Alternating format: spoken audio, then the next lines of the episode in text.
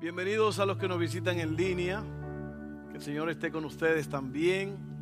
Es un gran honor para nosotros llegar a, sus casas o donde quiera que estén a través de este medio. Bueno, hoy día eh, vamos a hablar un tema sobre en dónde estoy y hacia dónde voy. En dónde estoy y hacia dónde voy. La semana que viene comenzamos una nueva serie que se llama Vive Diferente. Vive diferente, va a ser extraordinario si Dios eh, tarda su venida. Si el Señor Jesús tarda su venida, aquí estaremos el, domingo que viene. Y hay un anuncio también, antes que se me olvide, hay, un alcance el sábado a las 11 de la mañana. Eh, mi hermana Gaby, ¿es dónde está? Mi hermana Gaby está por aquí. Allá está mi hermana Gaby. Hable con ella al final, ella va a estar por ahí atrás si usted necesita más información en este alcance. Amén. Y vamos a orar por el mensaje de hoy. ¿Están listos? Padre, gracias una vez más porque tú estás con nosotros, tú estás aquí en esta casa. Sabemos que hay ángeles aquí, Señor, porque tu palabra dice. Tu Espíritu Santo está aquí también. Así que obra. Si alguien vino ansioso, calma esa ansiedad. Si alguien vino perdido, sálvalo. Si alguien vino enfermo, sánalo. Cualquier necesidad que haya, Señor, tú eres Dios. Tú puedes hacer como tú quieras. En el nombre de Jesús. Amén. Amén, amén, amén.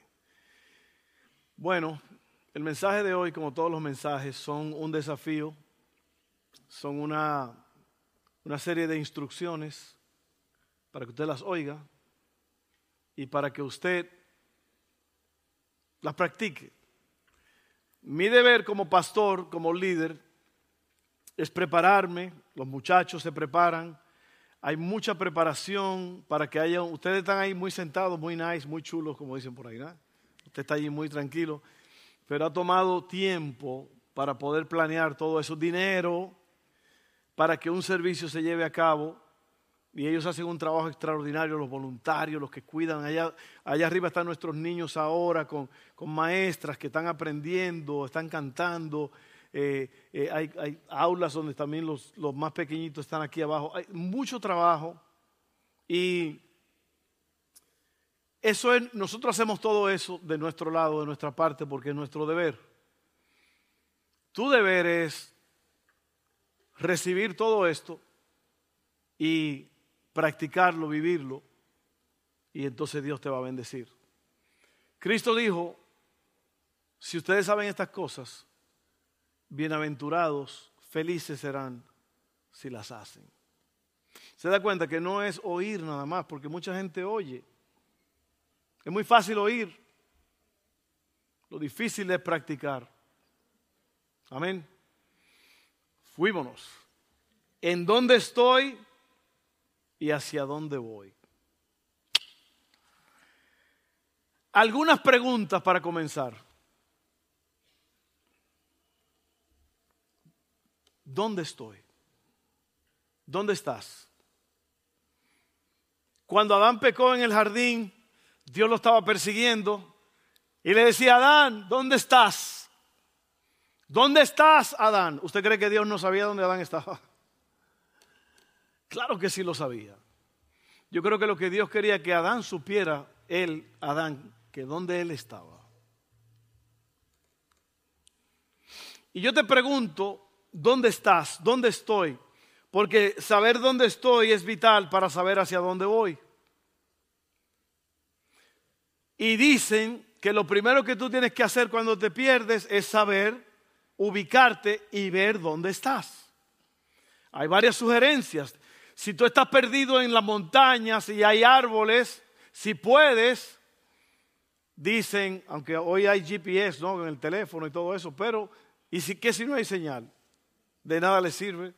Alguien dijo, súbete a un árbol si puedes y más o menos mira a ver si puedes localizar algo que tú conoces, que es familiar, y volver ahí.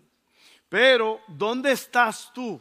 ¿Dónde estás tú en, en todo el ámbito de la palabra? ¿Dónde estás? ¿Dónde estás espiritualmente? ¿Dónde estás físicamente? ¿Dónde estás económicamente? ¿Dónde estás? ¿Dónde estás? ¿Dónde estás? Es importante saber dónde estás. La importancia de saber dónde estás es porque ¿cómo puedes tú guiar a otros y guiarte a ti mismo si tú no sabes dónde está? Imagínate que tú estés en esas mismas montañas, estás dirigiendo un grupo de personas y tú estás perdido. ¿Cómo vas a poder guiar a la gente que están contigo si tú no sabes dónde estás? Y hay personas que no saben dónde están. ¿Sabe por qué no saben dónde están? Porque no saben para dónde ir. Están como en el limbo, están... Una de las cosas que muchas personas en la vida también es que están a la deriva. ¿Usted sabe lo que es a la deriva? Es cuando un barco no tiene motor o las velas no trabajan y el barco solamente se lo está llevando la corriente. Así hay personas que están como barco a la deriva están flotando y están moviéndose probablemente, pero no tienen idea hacia dónde van. ¿Dónde estoy? ¿Cómo puedo guiar a otros si yo mismo no sé dónde estoy? Otra pregunta, ¿cómo llegué a donde estoy? ¿En qué estado estás ahora mismo? ¿En qué condición estás?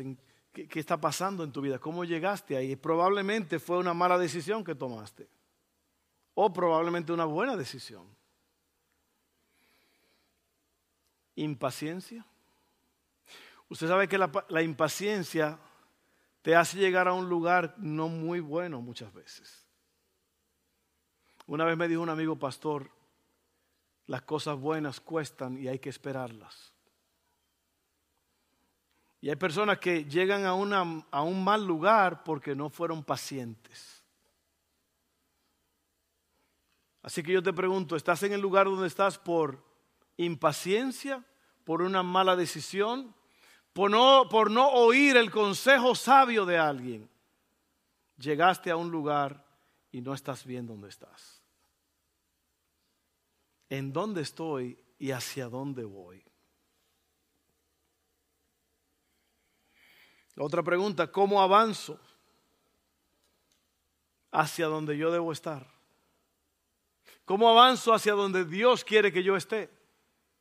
¿Cómo? Ve, estas son muchas preguntas que yo te hago porque en el transcurso de la vida todos vamos a un destino. Esta semana, este día tiene un destino. tú vas a ir a algún lado hoy, mañana, esta semana que viene. Últimamente, vamos a partir de este mundo y vamos a llegar a la morada de Dios o a un lugar de tormento.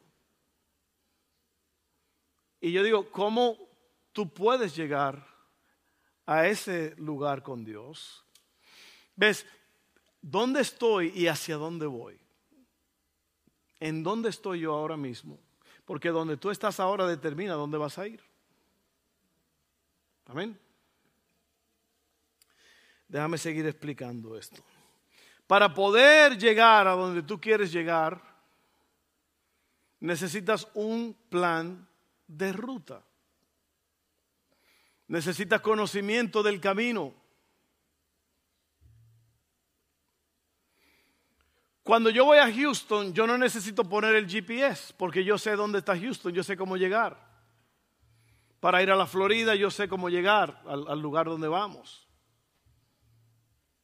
Pero para los lugares donde no sabemos tenemos que tener un plan de ruta. Y gracias a Dios por los teléfonos inteligentes, eso es muy popular hoy, muy práctico. ¿Qué es un plan de ruta? Es un mapa. Un plan de ruta es un mapa que se basa en un proceso. Y este tiene que estar basado en lo que Dios ya ha mostrado que Él quiere en su palabra. En otras palabras, lo que te estoy hablando es que todas las cosas que hacemos, o sea, porque yo te estoy hablando, yo le estoy hablando a una multitud aquí ahora mismo, pero lo, yo puedo hablar secularmente como si le estuviera hablando a un grupo de hombres de negocios o una escuela o lo que sea, Pero yo le estoy hablando a un grupo de personas ahora mismo que están buscando una orientación espiritual. ¿Sí o no? Yo creo que usted está aquí porque usted está buscando una orientación espiritual. Y yo quiero decirte, no todos los caminos llegan a Roma, no todos los caminos llegan a Dios. Cristo dijo, yo soy el camino, yo soy la verdad, yo soy la vida. Nadie va al Padre si no es a través de mí. Entonces tú ves, para poder llegar a un sitio tú tienes que saber cómo llegar, cuál es el medio. Tienes que saber dónde está, dónde estás. Tienes que tener un entendimiento y aceptación de que necesitas un cambio. Ese es un gran problema con la mayoría de la gente. La mayoría de la gente no cambian porque no entienden que necesitan cambiar. ¿Sabe cuando la gente cambia muchas veces? Cuando el doctor le dice, ¿sabes qué? Si tú no cambias ahora mismo, en tres meses te vamos a enterrar.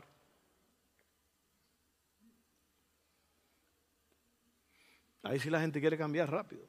Y mucho ni le importa. Sí. Tiene que tener un entendimiento y aceptación de que necesitan un cambio. Tiene que tener disciplina personal basada en ese mapa de ruta. Y tiene que compartir el plan con otros para que también ellos sean transformados. Eso habla de liderazgo y de discipulado. Ahora mira esto, vamos a leer en Filipenses 3, 12 al 21, el apóstol Pablo básicamente diciendo cómo se puede hacer esto. ¿Cómo yo puedo llegar a la meta? ¿Cuántos quieren saber cómo llegar a la meta? Dice así. Y cuando él está hablando de todo esto, él está hablando de la perfección, de la, de la vida eterna, del llamado de Cristo y todo eso. Dice, no quiero decir que ya haya logrado estas cosas, ni que ya haya alcanzado la perfección, pero sigo adelante, a fin de hacer mía esa perfección para la cual Cristo Jesús primeramente me hizo suyo esto está hablando de propósito.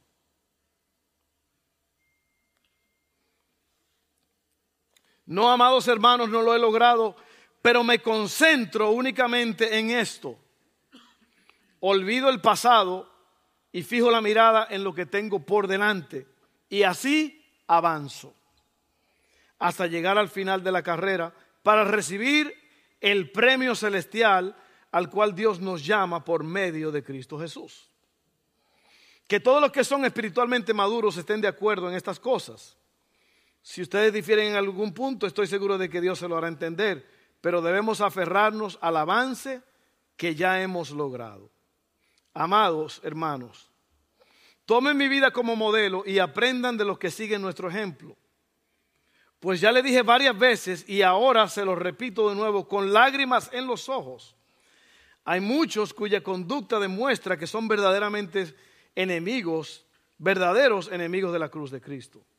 Van camino a la destrucción. ¿Ve para dónde van esos?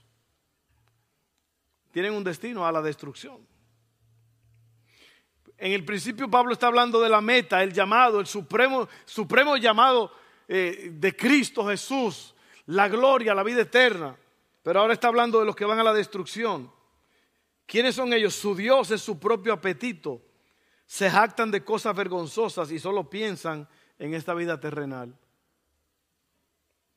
En cambio, nosotros somos ciudadanos del cielo, donde vive el Señor Jesucristo, y esperamos con mucho anhelo que Él regrese como nuestro Salvador. Él tomará nuestro débil cuerpo mortal y lo transformará en un cuerpo glorioso, igual al de Él. Lo hará valiéndose del mismo poder con el que pondrá todas las cosas bajo su dominio. Pablo está yendo a un lugar y él te dice cómo lo está haciendo. Me estoy olvidando de lo que está atrás y me concentro en lo que está delante. Déjame explicártelo. Tres, tres cosas que harán posibles que tú llegues a la meta, a tu destino. Tres cosas. Te concentras. Pablo dice, yo me concentro. Yo tengo un enfoque. Yo no estoy distraído. Yo sé cuál es la meta me concentro. Segundo,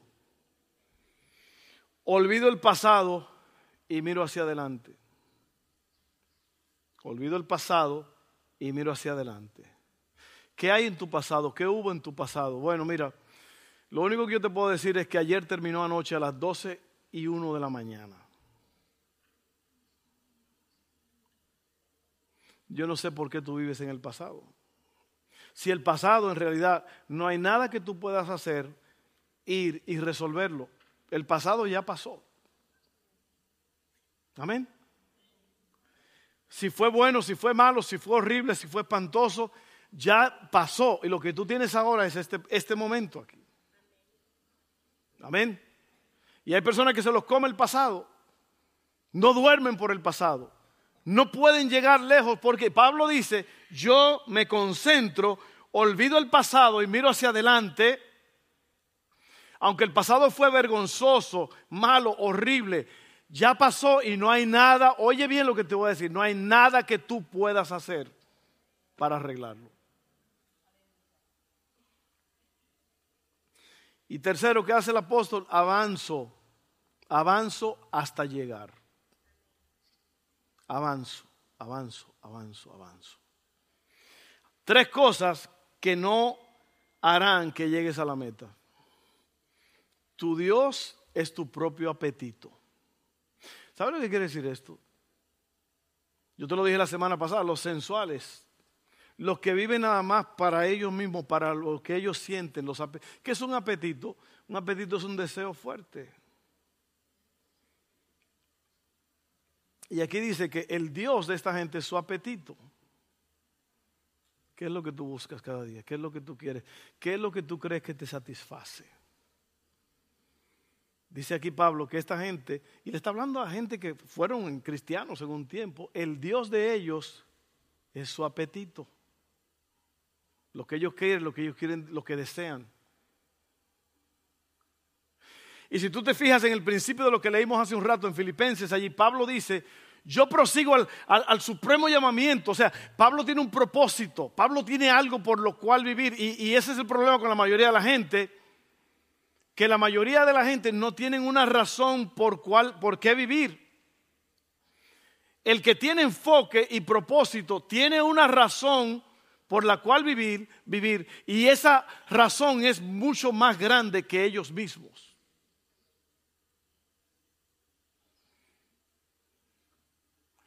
Y te lo estoy diciendo, mira, si tú quieres vivir, si tú quieres saber hacia dónde vas y dónde estás ahora mismo, tú tienes que saber quién tú eres y para qué tú naciste en esta tierra. Tú naciste para cosas más grandes. Y aquí esta gente dice, su Dios es su propio apetito. Y luego dice, te jactas de cosas vergonzosas. Yo digo que hay dos cosas que sacan a relucir la, la malicia en las personas el dinero y Facebook. El dinero no es malo. El dinero lo que hace es sacar quien tú eres. Si tú eres vanidoso, el dinero te va a hacer poner todas las cositas que tú tienes, ponerlas en Facebook para que la gente vea que tú tienes dos, tres cositas.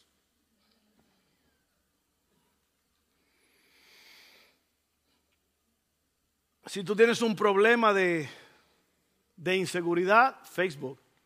Y eso es lo que hace el dinero. El dinero, el dinero eh, saca a relucir las cosas malas de la gente. O saca a, a relucir las cosas buenas.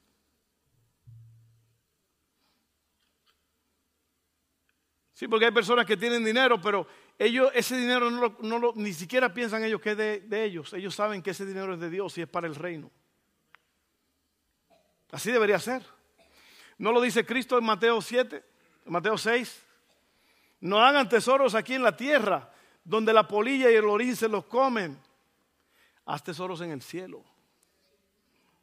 Y tu Padre te recompensará. Amén. Pero ese es otro tema. Así que tu Dios es tu propio apetito, te jactas de cosas vergonzosas y solo piensas en esta vida terrenal.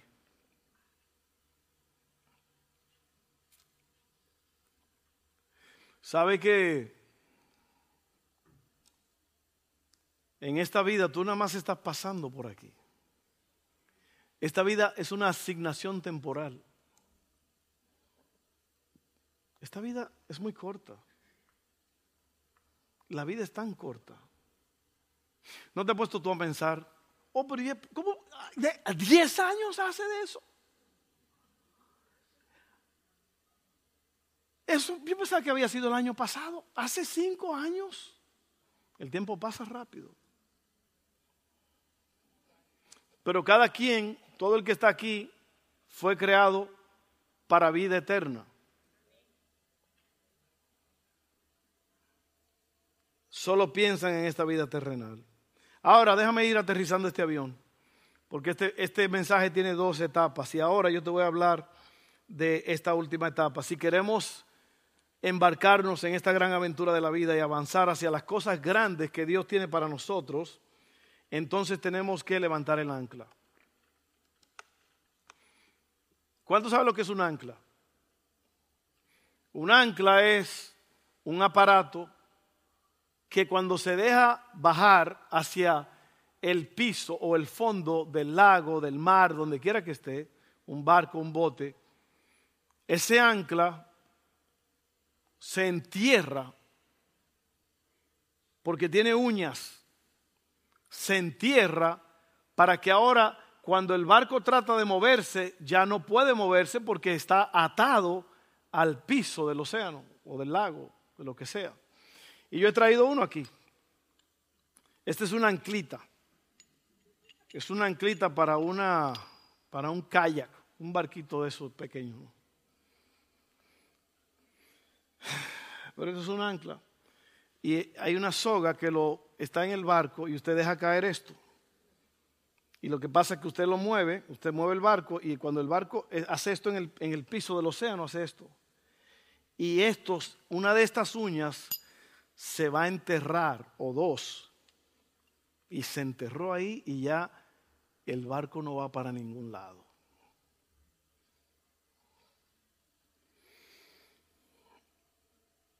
El ancla, esta, está compuesta de las cosas que no nos permiten movernos.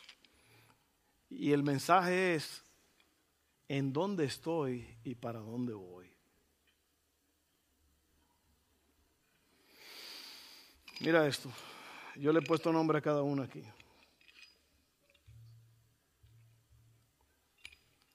No sé si lo pueden ver, pero ahí dice el pasado el pasado. Esta dice temor.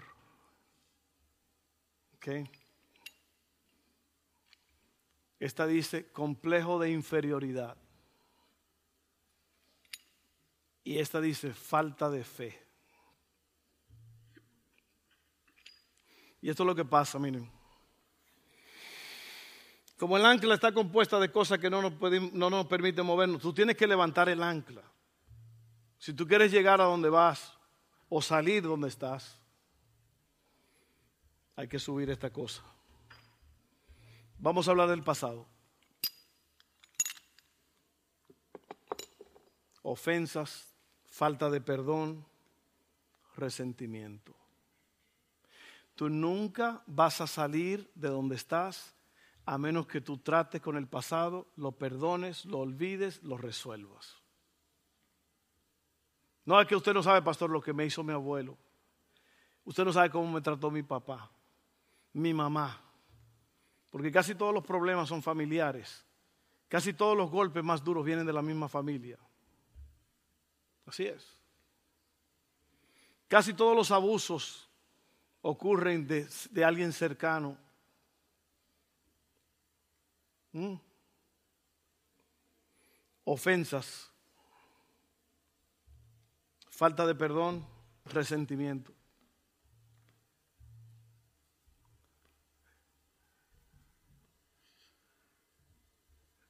La ofensa es cuando alguien hace algo contra ti y tú lo tomaste como un ataque personal y lo declaraste como guerra. Y hay personas que se ofenden y están ofendidos y siguen ofendidos. Luego, falta de perdón. Cristo dijo que si tú no perdonas a tu prójimo, el Padre no te va a poder perdonar a mí. Así que sácate de la cabeza de que tú vas a llegar a un lado si todavía tú tienes en tu cabecita falta de perdón y ofensas que tú no has resuelto todavía.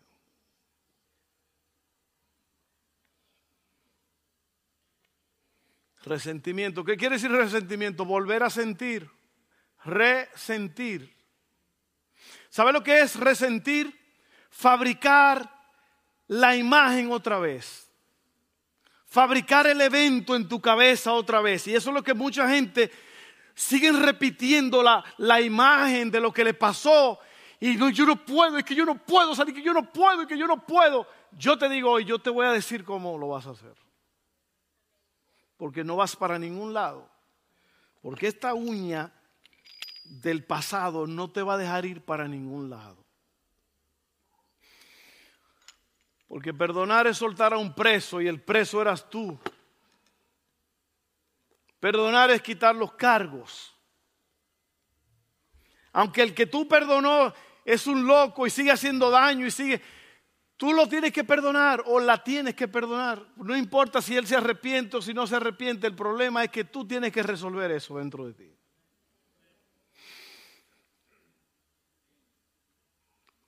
Si usted sale de este servicio y usted no sabe cómo levantar el, ancla, es culpa suya. Yo le estoy diciendo cómo hacerlo. Temor. En la vida hay que ser osados y tomar riesgos. El temor no es tu mejor acompañante para salir adelante. Alguien dijo, hazlo con miedo, pero hazlo. Amén.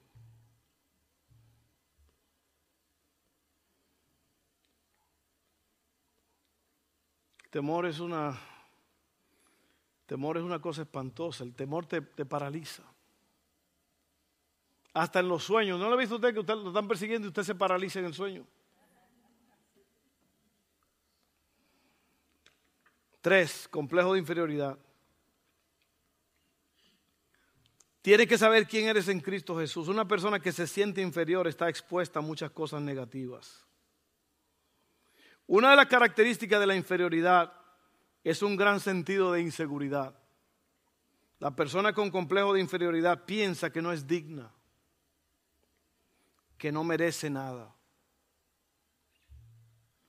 Y hay personas que están enterrados porque tienen un complejo de inferioridad y no pueden salir.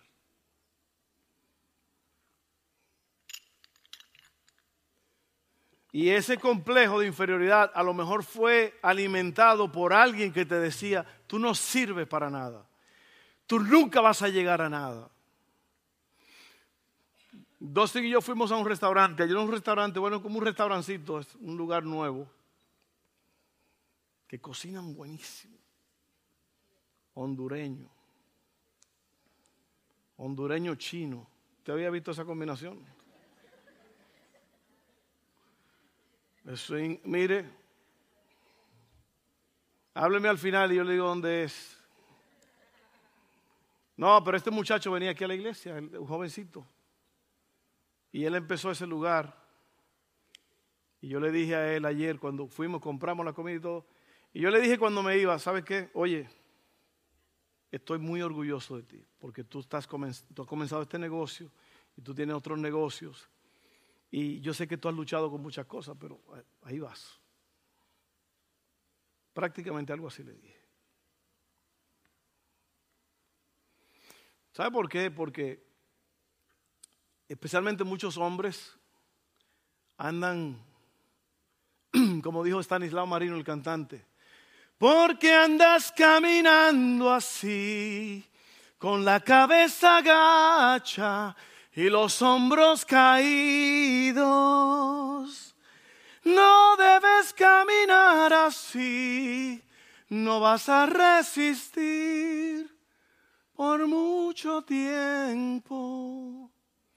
Y la mayoría de los hombres latinos no tuvieron un padre que le dijo, yo estoy orgulloso de ti. qué bien lo hiciste. Lo que recibían era, otra vez, mira lo que hiciste. Tú no sirves para nada. Imagínate un individuo que crece así con ese tipo de, de orientación. crea un complejo de inferioridad. Yo quiero que tú levantes la cabeza, mi hermano, mi hermana, y tú sepas que hubo alguien que murió por ti para hacerte una persona interesante, importante. Si Dios mandó a su hijo para morir por mí es porque yo soy importante para él. Y yo no estoy hablando de jactancia, de que yo me creo nada, no, yo estoy hablando de que Dios te creó y Él te conoce, Él te ama y Él le da valor a tu vida. Y por último, la falta de fe.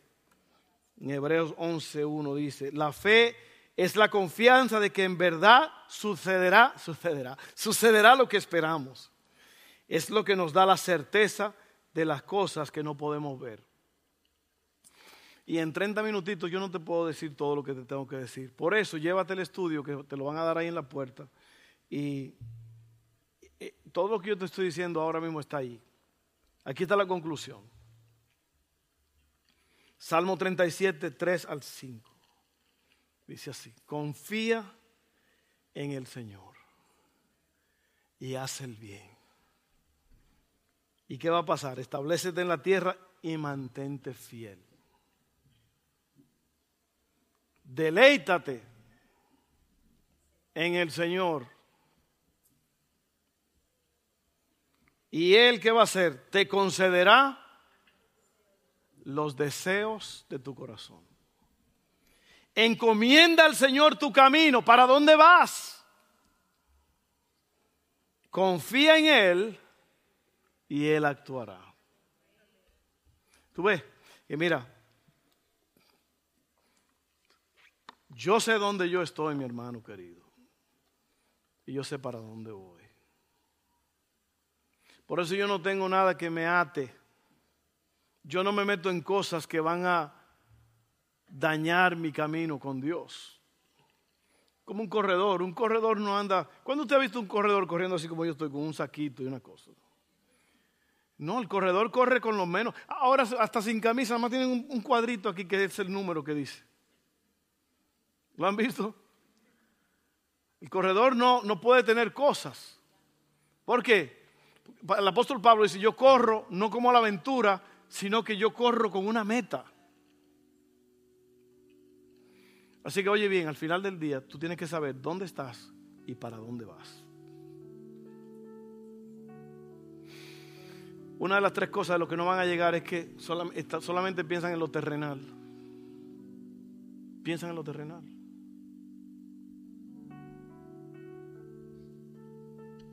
Piensan las cosas del reino.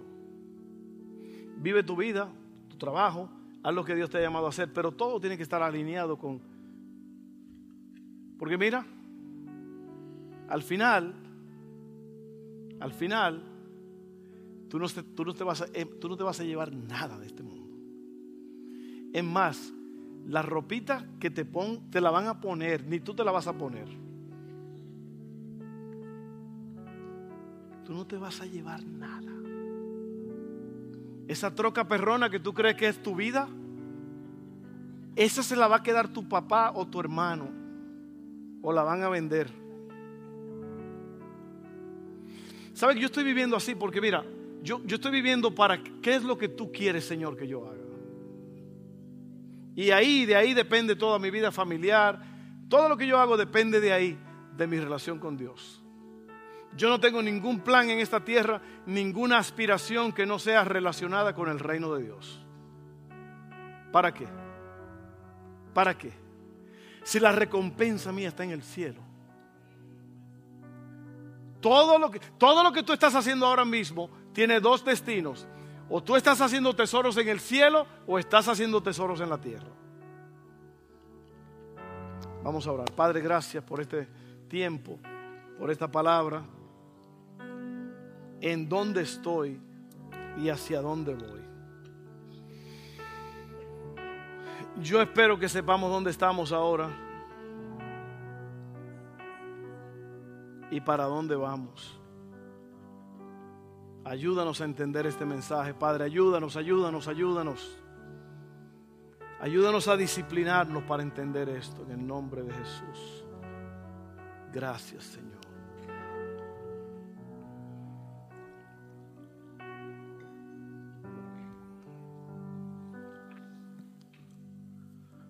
Una cosa más ahora. Quiero orar por cualquier persona. Si tú no sabes para dónde tú vas eternamente, yo te voy a decir para dónde vas dependiendo en cómo estás viviendo y dependiendo en qué tú le pides a Dios que haga por ti ahora mismo. Porque la Biblia dice que tú tienes que creerle a Dios y pedirle a Dios que te salve.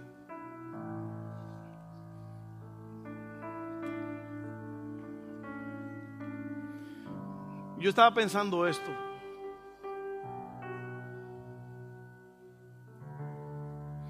Nunca debería ser nuestra motivación servir a Dios porque hay un infierno. No debería ser. Yo tengo un amigo que predica un mensaje que ya se llama salvos o asustados. Porque mucha gente lo que está asustada en la iglesia, pues yo no me quiero ir al infierno, así que me, meto con Dios. No, no, no, no, no, no, eso no es, eso no, eso no, no funciona. Ahora yo te voy a decir, mira, yo, estaba pensando, yo, yo recibí una revelación. El infierno, el que va al infierno, está buscando a papá, está buscando a mamá, está buscando a sus hermanos, está buscando gente conocida y nunca lo va a encontrar. Una desesperación. Es un estado de desesperación y de sufrimiento Cristo Jesús, el Dios de gloria, el Hijo de Dios, dijo, el infierno es un lugar donde el fuego no se apaga y donde el gusano no muere.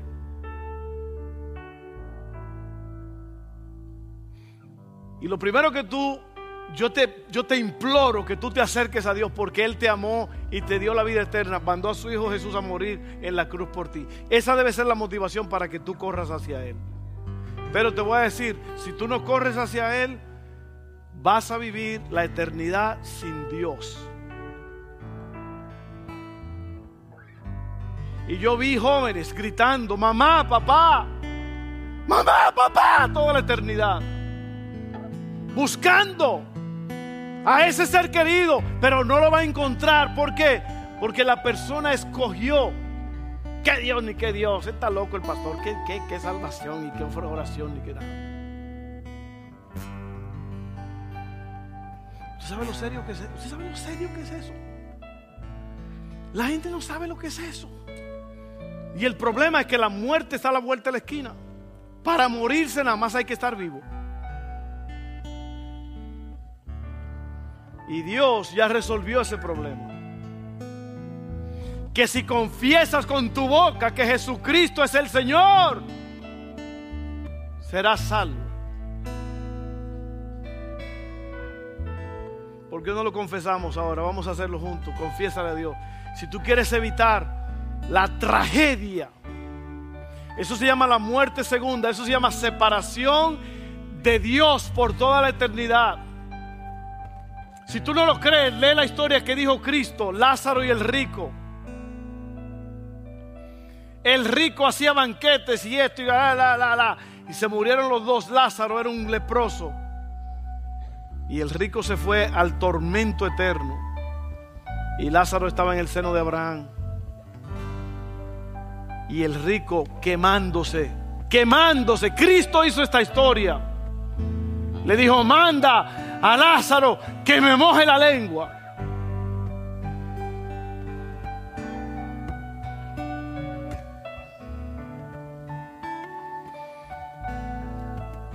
Lugar de tormento y tú puedes escaparte de eso ahora mismo.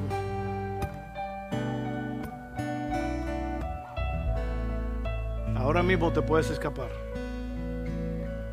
Vamos a orar todos. Dígalo conmigo. Ore conmigo. Rueguele a Dios conmigo ahora mismo. Padre, ten piedad de mí. Sálvame. Sin ti estoy frito. Yo reconozco a Jesús, el Salvador él vino y pagó por mí. Tomó mi lugar. Yo confieso con mi boca y creo en mi corazón que Jesucristo es el Señor, que Él murió por mí.